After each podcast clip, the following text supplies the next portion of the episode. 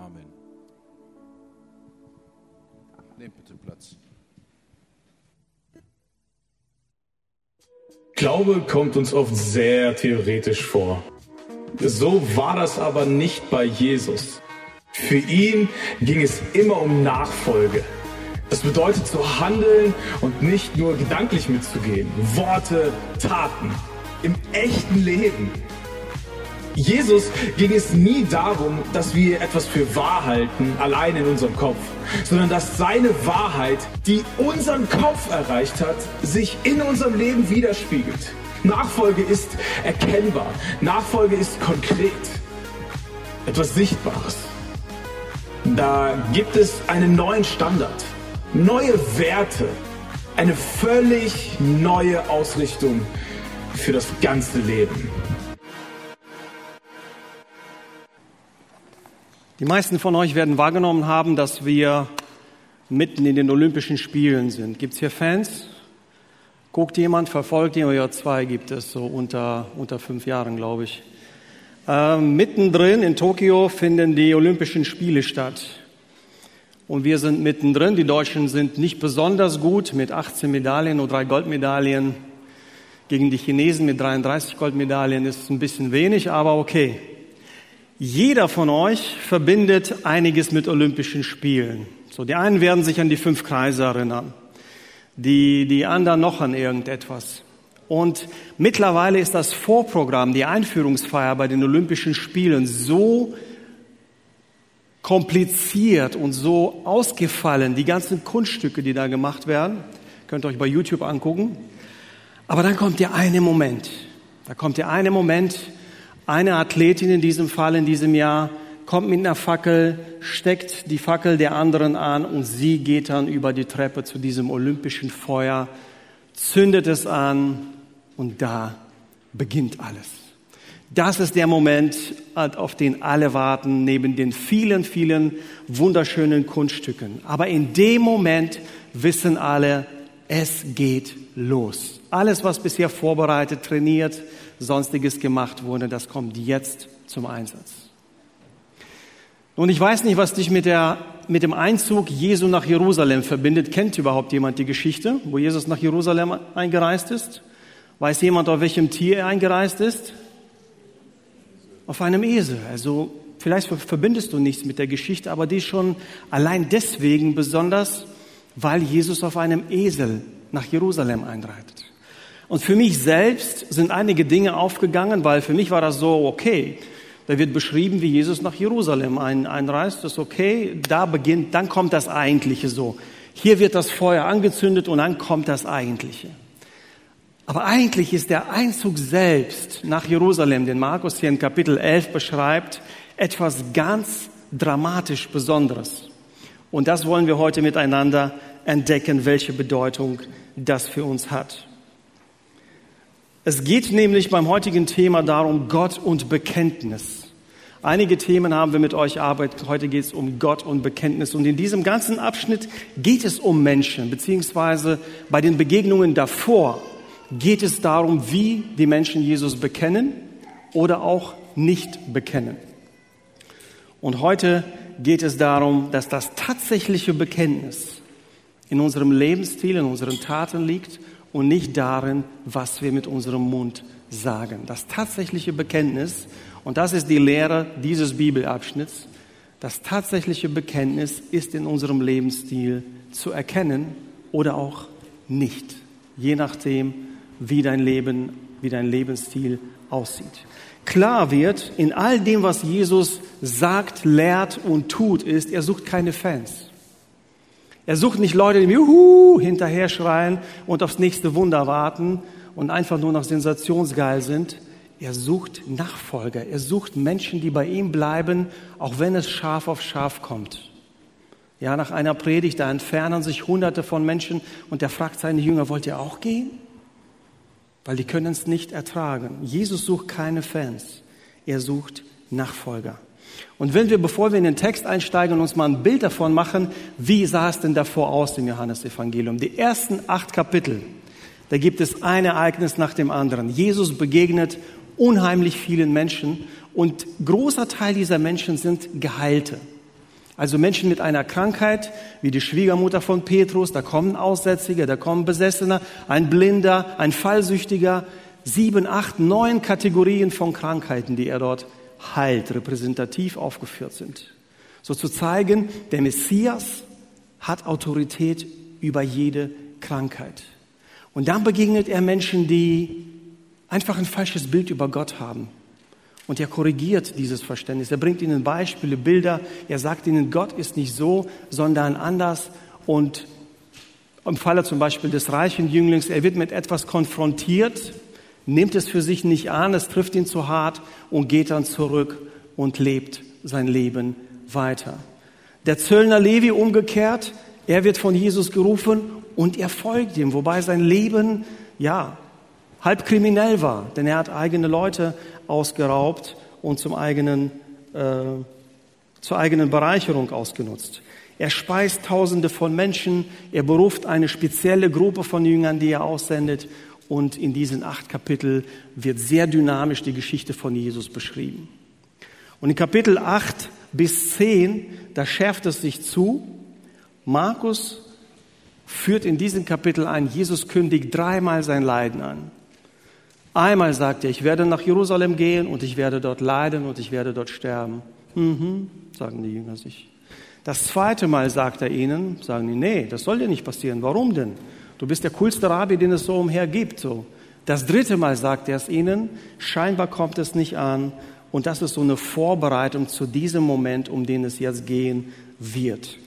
Ab hier, mit der Einreise nach Jerusalem, beginnt die Passionsgeschichte. Ab hier werden auch die Tage gezählt in den Evangelien. Und so nimmt die Geschichte seinen Lauf. Interessant ist noch zu bemerken, bevor wir einsteigen, dass Jesus Oft macht er so, es gibt eine Heilung und dann gibt es eine Lehre. Oder er lehrt einfach über etwas. Und hier lässt er Dinge geschehen. Er macht es zu einem Ereignis, weil dieses Ereignis viel deutlicher ist als nur eine einfache Lehre. Und er lässt andere Menschen teilhaben an diesem Ereignis. Wenn es, und das Markus-Evangelium ist ja so eine Art äh, äh Geheimnis, geheimes Evangelium. Warum? Weil Jesus immer, wenn er irgendwas getan hat, sagt, pssst, pssst, nicht weiter sagen. Sag's niemandem. Und dann plötzlich macht es so ein Tararam darum, in Jerusalem einzuziehen. Was hat das mit Aufsicht? Der Einzug nach Jerusalem ist eben äh, ein Moment, in dem die Mission von Jesus unumkehrbar ist. Ab diesem Moment gibt es für ihn kein Zurück mehr. Ab diesem Moment gibt es kein Zurück mehr. Und was noch deutlich wird, weil Jesus es so ankündigt und dann noch mit dieser Einreise nach Jerusalem so bestätigt, wird es deutlich, der stellvertretende Tod ist kein Unfall. Es ist auch nicht die Initiative der religiösen Elite von Israel, sondern es ist der Plan Gottes von Anfang an gewesen. Das macht die Einreise nach Jerusalem deutlich. Wenn ihr aufschlagen wollt, Kapitel 11 im Markus Evangelium oder eure Handys aufmachen, Markus 11, die ersten elf Verse werden uns beschäftigen. Und zwei große Abschnitte in diesem Text sind besonders auffallend. Einmal, es gibt eine richtig lange Vorgeschichte darüber, wie der Esel zu Jesus kommt. Und dann gibt es die Geschichte darüber, wie Jesus auf diesem Esel nach Jerusalem einreist. So zwei große Teile gibt es in diesem Bibelabschnitt. Und all das geschieht auf dem Hintergrund von Zacharia 9,9, eine alttestamentliche Prophetie. Da heißt es, freut euch ihr Menschen auf dem Berg Zion, jubelt laut, ihr Einwohner von Jerusalem. Seht, euer König kommt zu euch. Er ist gerecht und bringt euch Rettung. Und doch kommt er nicht stolz daher, sondern reitet auf einem Esel, ja auf einem Fohlen einer Eselin. Eine Prophezeiung viele Jahre davor, die sich hier erfüllt. Und auch das macht etwas deutlich. Ähm, wir lesen einmal den Text und dann, äh, dann erkläre ich den Text. Alle als sie nicht mehr weit von Jerusalem entfernt waren, kurz vor Bethphage und Bethanien, das sind so Ortschaften, die sind ganz nah, teilweise schon Stadtteil von Jerusalem gewesen. Also die Reise, die ihr hier macht, ist ungefähr zwei Kilometer, vielleicht ein bisschen mehr. schickte Jesus zwei seiner Jünger voraus. Er gab ihnen folgende Anweisung. Geht in das Dorf, das ihr vor euch seht. Gleich am Ortseingang werdet ihr einen Esel finden, der angebunden ist, ein junges Tier, auf dem noch nie ein Mensch geritten ist. Bindet es los und bringt es, dann, bringt es her. Und sollte euch jemand fragen, wo, äh, warum ihr das tut, dann antwortet, der Herr braucht das Tier. Er wird es nachher sofort wieder zurückbringen lassen. Die beiden machten sich auf den Weg und fanden tatsächlich draußen auf der Gasse einen jungen Esel an einem, an einem Tor angebunden. Als sie ihn losmachten, fragten einige, die dort standen, was tut ihr da? Warum bindet ihr das Tier los? Sie antworteten so, wie Jesus es ihnen gesagt hatte, und man ließ, ihnen, man, man ließ sie gewähren. Sie brachten den Esel zu Jesus, legten ihre Mäntel über das Tier und er setzte sich darauf. Viele breiteten ihre Mäntel auf dem Weg aus, andere hieben auf den Feldern Zweige von den Bäumen ab und legten sie auf den Weg. Vor und hinter Jesus drängten sich die Menschen und riefen, gepriesen sei Gott, in manchen Übersetzungen, Hosanna in der Höhe. Gesegnet sei er, der im Namen des Herrn kommt. Gesegnet sei das Reich unseres Vaters David, das nun kommt. Gepriesen sei Gott in der Höhe. So zog Jesus in Jerusalem ein. Er ging in den Tempel und sah sich dort alles an. Dann kehrte er, da es inzwischen spät geworden war, mit den Zwölf nach Bethanien zurück. Aus irgendeinem Grund sind mir die Verse ein bisschen durcheinander gekommen aber wir kriegen es gemeinsam hin. Also nicht mehr weit von entfernt befindet sich Jesus und die Passionsgeschichte beginnt damit, dass er zwei seiner Jünger sagt, geht in das Dorf, dort findet ihr ein Tier, das sagt ihr, wenn sie euch fragen und so gehen wir weiter vor. Die erste Auffälligkeit ist, es trifft genauso ein, wie Jesus es beschreibt. Sie gehen an den Ort, den er benennt. Sie erfahren diese Fragen von den Besitzern oder Nachbarn, wer immer das war, und sie antworten auch genauso und bringen dieses Fohlen dann zu Jesus. Was noch auffällt, ist, was hier betont wird, dass es so diese Unberührtheit des Fohlens, das ist so eine sakrale Heiligkeit, so kein Mensch hat dieses Tier geritten, das ist so aufbewahrt geblieben für diese Einreise nach Jerusalem für Jesus. Das bedeutet, das betont so die, die Heiligkeit dieses Moments. Der Leser wird aufmerksam, weil all diese kleinen Nuancen, die machen deutlich, was da eigentlich passiert. Oder zumindest äh, machen sie aufmerksam darauf. Und schon bei diesen Geschehnissen sollte es ihnen eigentlich so wie Schuppen von den Augen fallen, aber was mir sehr sympathisch ist bei diesen Jüngern und auch so eine Metapher ist für uns, so manche Dinge sollten wir machen, weil wir einfach uns von Jesus gedrängt fühlen, sie zu machen, ohne zu wissen, ja, was kommt denn danach? Okay, jetzt gehe ich in dieses Dorf. Was ist, wenn der Esel nicht da ist? Was ist, wenn sie uns verhauen dafür, dass wir den nehmen? Was ist, was ist, was ist? Sondern den Schritt mache, den Jesus, den ich glaube, Jesus mir von mir will und dann auf den nächsten Schritt warte. Das lernen wir auch von diesen zwei Jüngern. Ich weiß nicht, wie viel sie Bescheid wussten, aber ganz sicher nicht, äh, wie es letztendlich ausgehen würde und wofür dieses Tier dann symbolisch auch stehen würde in dieser Ankündigung der alttestamentlichen Propheten. Alles geschieht genauso, wie Jesus es vorhersagt und sie betonen noch einmal, das ist für den Herrn. Und dieses Wort Herr ist nicht einfach ein Bezug auf einen Herr Janssen oder einen Herr Klaassen oder sonst irgendjemanden, sondern das Wort, das da steht, ist Kyrios. Es ist für den Herrn, für den der Anspruch darauf hat. Auch wieder von Markus für die Leser so schaut hin. Das ist der Messias. Er wird Kyrios genannt. Und das ist eine sehr politische Aussage. Das wird geschrieben, während der römische Kaiser als Gottheit gesehen wurde und er war der Kyrios. Und plötzlich nennt Markus den in seinem Evangelium Kyrios, was eine sehr politische Aussage war. Und dennoch versteht der Leser immer mehr, okay, der auf dem Esel reiten wird, ist der Kyrios. Er ist der Messias. Und so bereitet der Evangelist Markus seinen Leser darauf vor. Dann geschehen noch ganz interessante Dinge. So, einmal das Tier wird mit Klamotten bekleidet, bevor Jesus sich draufsetzt. Klamotten werden auf dem Boden ausgebreitet, wo er reitet. Also, wie sehr ich Stefan hier liebe, wenn er auf, den, auf die Bühne kommt, werde ich nicht mein Hemd ausziehen und ihm vor die Füße legen, so als Zeichen. Aber das war eben ein ganz besonderes Zeichen.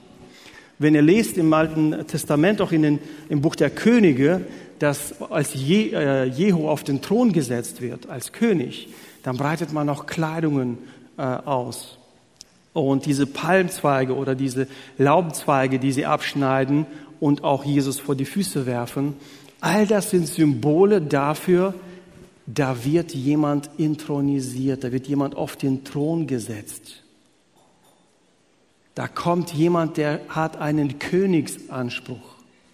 All dieses wird deutlich hier in dieser Geschichte und ein paar Hinweise gibt es noch. Also der Esel ist ein messianisches Reittier, wenn du so willst, dieser, dieser Geschichte nach. Und dieser Einzug in Jerusalem ist nichts anderes als so, es geht auf den Thron. Und ich weiß nicht, was den Leuten damals durch den Kopf gegangen ist. Die dachten so, Jesus wird einreisen und dann wird er irgendwie so die Herrscher weghauen und sich auf deren Thron setzen.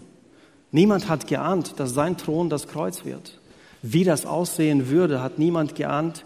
Aber all das, was geschieht, wie das Fohlen vorbereitet wird, seine Unberührtheit, wie die Jünger es machen, später wie die Menschen reagieren, die Kleider ausbreiten, die Zweige, die Jubelrufe, die daherkommen, alles zeigt dem Leser, da kommt der Messias auf den Thron. Da hat jemand königlichen Anspruch. Da ist jemand, der bis vorher, bis, bis vor kurzem sagte, sag's bloß nicht weiter, erzähl es bloß nicht weiter, lässt sich jetzt feiern wie ein König. Und er lässt es nicht nur gewähren, sondern das ist für ihn so seine Mission, die spitzt sich zu. Alles kommt endlich dahin, wo es hinkommen soll. Und ab diesem Moment kann niemand mehr seinen Plan umkehren. Niemand kann ihm dazwischen funken. So ausdrucksvoll ist diese Einreise nach Jerusalem. Sie ist die Vollendung seiner bisherigen Reise und ab hier beginnt die Passionswoche, hier beginnt das Leiden, ab hier werden die Tage gezählt und jeder Tag hat etwas Besonderes. Auch die Menschen, die nicht verstanden haben, warum ein Esel, warum Klamotten, warum die Zweige so, die haben verstanden, hier passiert etwas lang Ersehntes, etwas Großartiges, ohne zu ahnen, welche Konsequenzen es haben würde. Und interessant ist in diesen Versen auch noch, da gibt es so diesen Hinweis auf den Psalm 118, in dem gesegnet ist, der da kommt im Namen des Herrn. Das kommt aus Psalm 118, auch ein prophetisches Wort auf Jesus hin. Und hier weiter eine Besonderheit, und das ist für uns wichtig, wenn ihr Bibelleser seid und ihr wisst, Matthäus, Markus und Lukas sind synoptische Evangelien, die sind sehr ähnlich. Aber doch jeder von ihnen hat eine Besonderheit. Jeder von ihnen erzählt die gleiche Geschichte für andere Leute aus der eigenen Perspektive.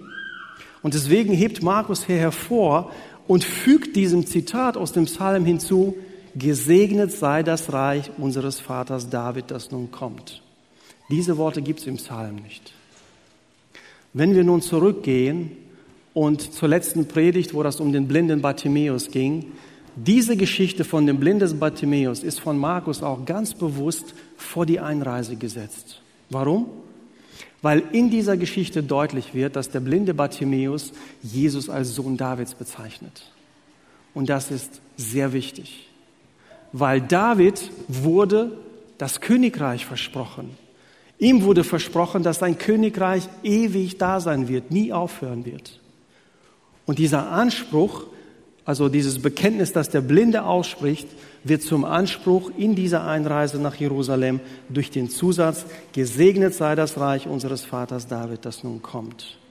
Das ist wichtig, weil also deutlicher kann es Markus nicht sagen. Jesus ist der davidische König. Jesus ist der König, der Israel vor vielen tausend Jahren versprochen worden ist. Nun erfüllt sich das. Also diese Geschichte von der Einreise nach Jerusalem ist einfach so dramatisch, so spektakulär, weil hier kommt alles zusammen, es gibt kein Zurück mehr und es wird deutlich, das stellvertretende Leiden und Sterben von Jesus war kein Unfall. Das ist der Thron, auf den Gott ihn jetzt setzt, zu dem er ihn berufen hat.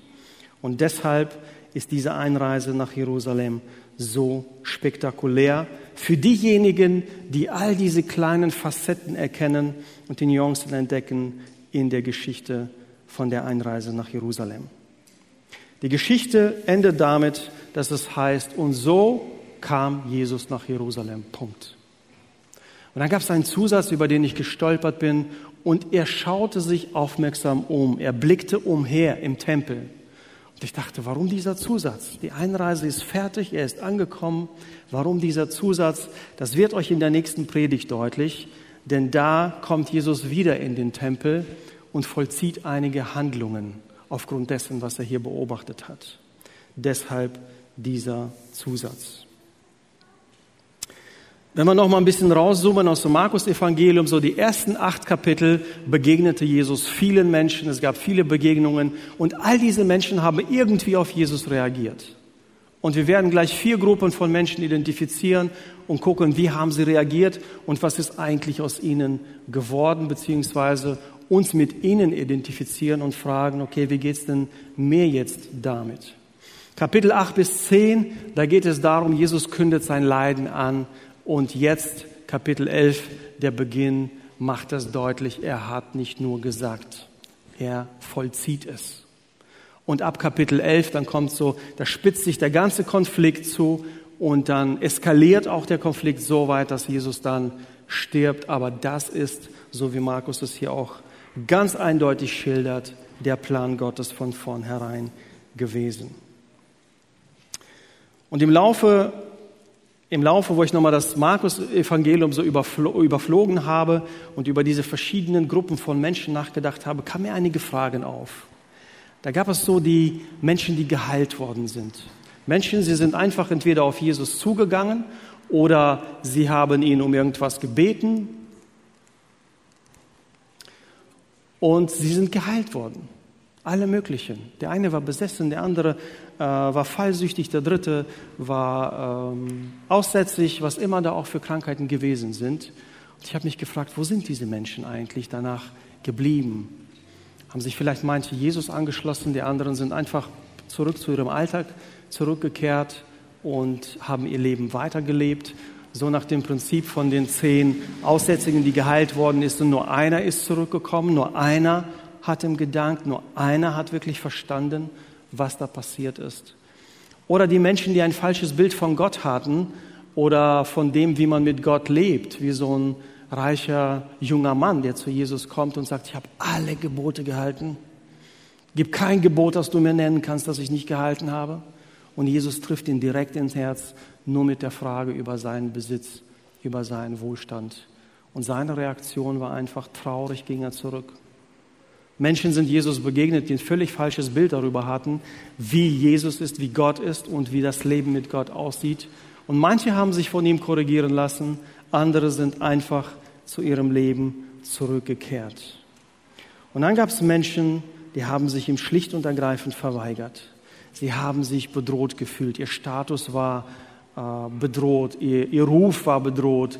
Sie hatten Angst, dass er ihnen das nimmt, was sie sich so aufgebaut haben. Und sie waren bereit, äh, ihn in die Falle zu locken und darüber hinaus dafür zu sorgen, dass er auch stirbt.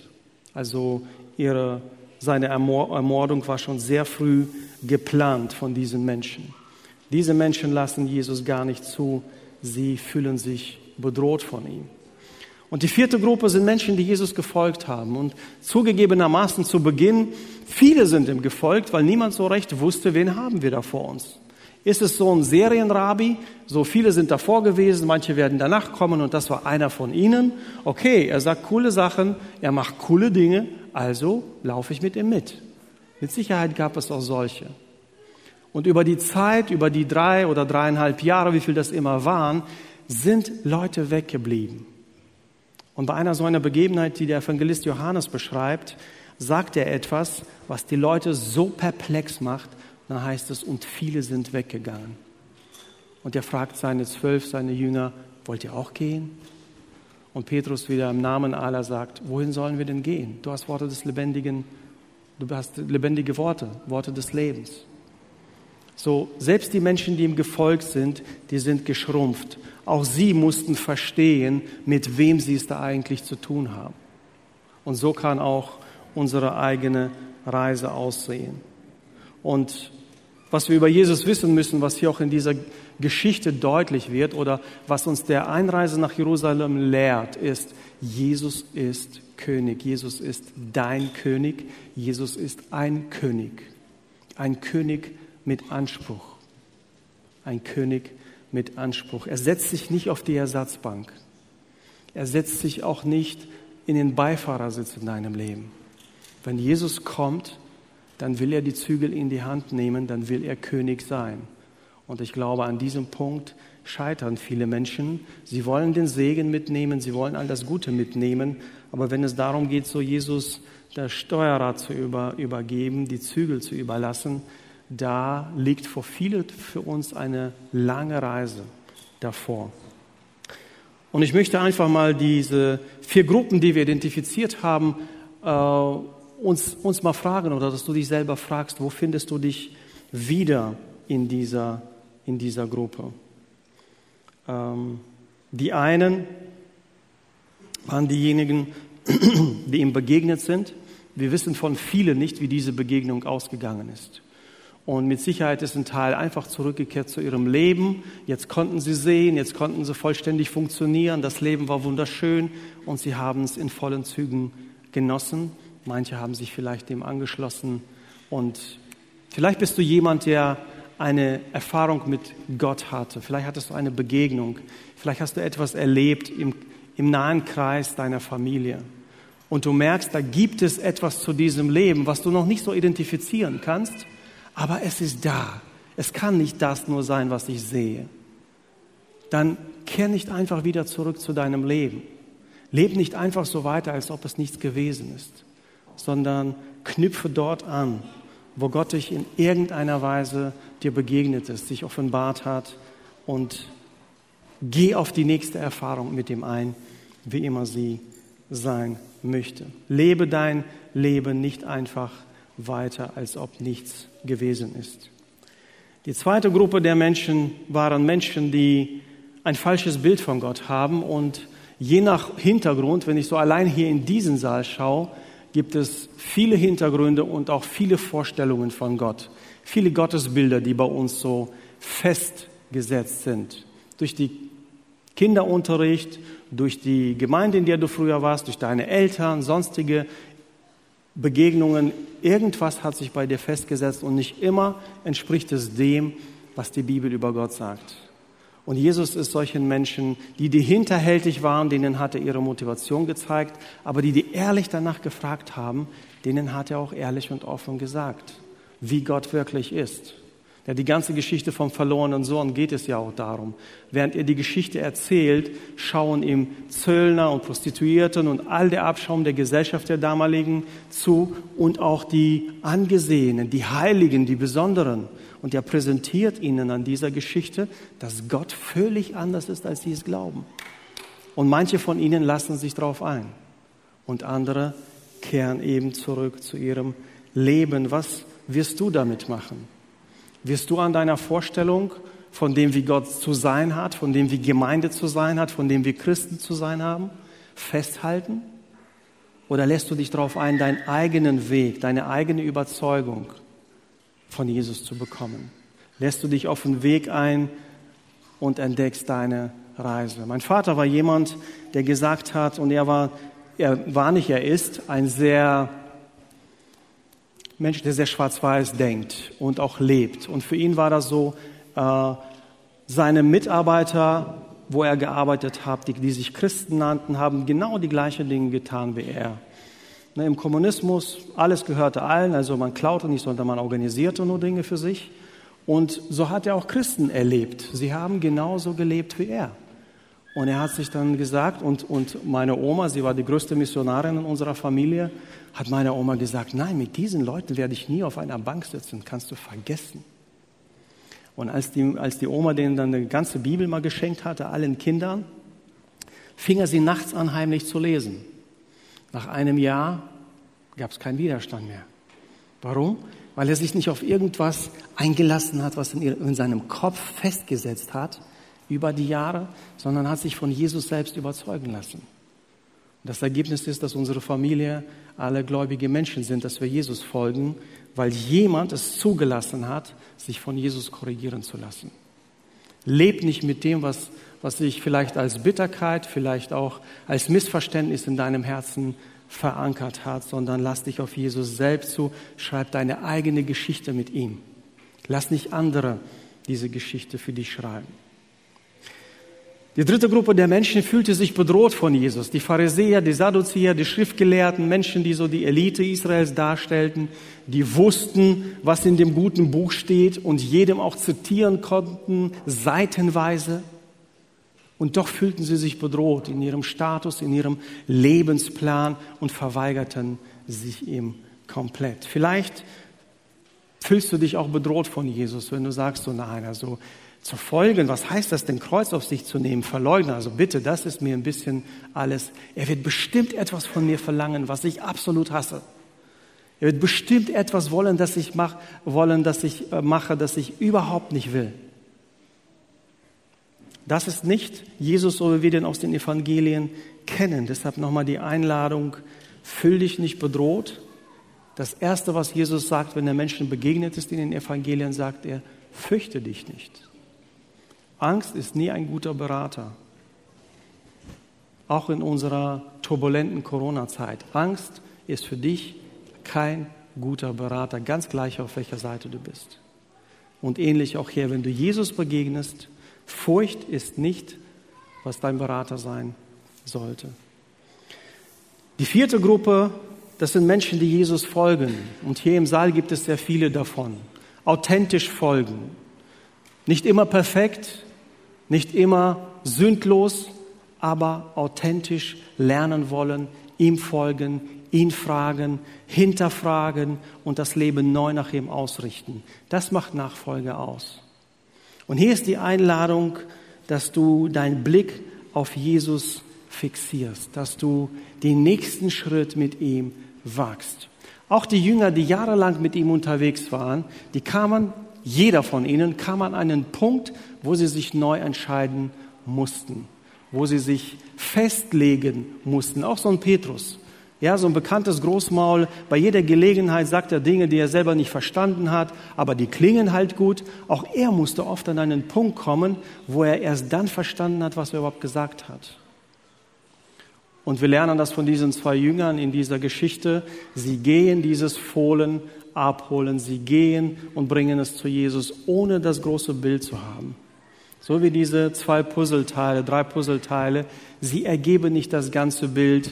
Bei der Einreise nach Jerusalem haben sie vielleicht ein bisschen mehr verstanden und erst wo Jesus auch verstanden und in den Himmel gefahren hat, äh, ist, da haben sie verstanden, was da eigentlich passiert ist. Und so ist auch der Weg für dich. Es ist schön hier okay, dann lese ich davon, dass sie gehen, dann lese ich davon, dass sie das bekommen und alles ist super. Das ist einfach zu lesen, nicht einfach zu leben. Und die Einladung hier ist einfach, mach den nächsten Schritt, auch wenn du nicht weißt, was der zweite danach sein wird. Immer wieder begegnen uns Situationen in der Bibel vom Volk Gottes, auch als sie den Jordan überqueren wollten.